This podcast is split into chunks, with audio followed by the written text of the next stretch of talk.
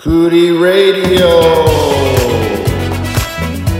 Hi, how's everybody doing? This is Chris. I'll be bringing you Kuri Radio. Uh, why it's called Kuri Radio? Because my name is Chris, and I took the first two letters in Japanese, Kuri, and Kuri means maroon in Japanese.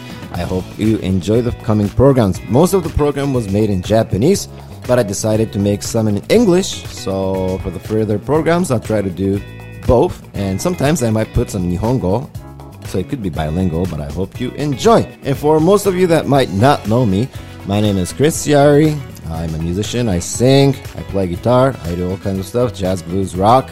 I compose. Um, I'm a content creator. I have a YouTube channel, Twitch, TwitCasting. Uh, what else? More Twitter, Facebook, Instagram. Um, I just like being involved with music, art, visual arts, and I do filming, uh, music videos as well.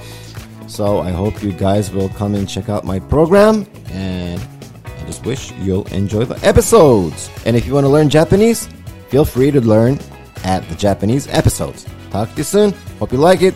Bye bye.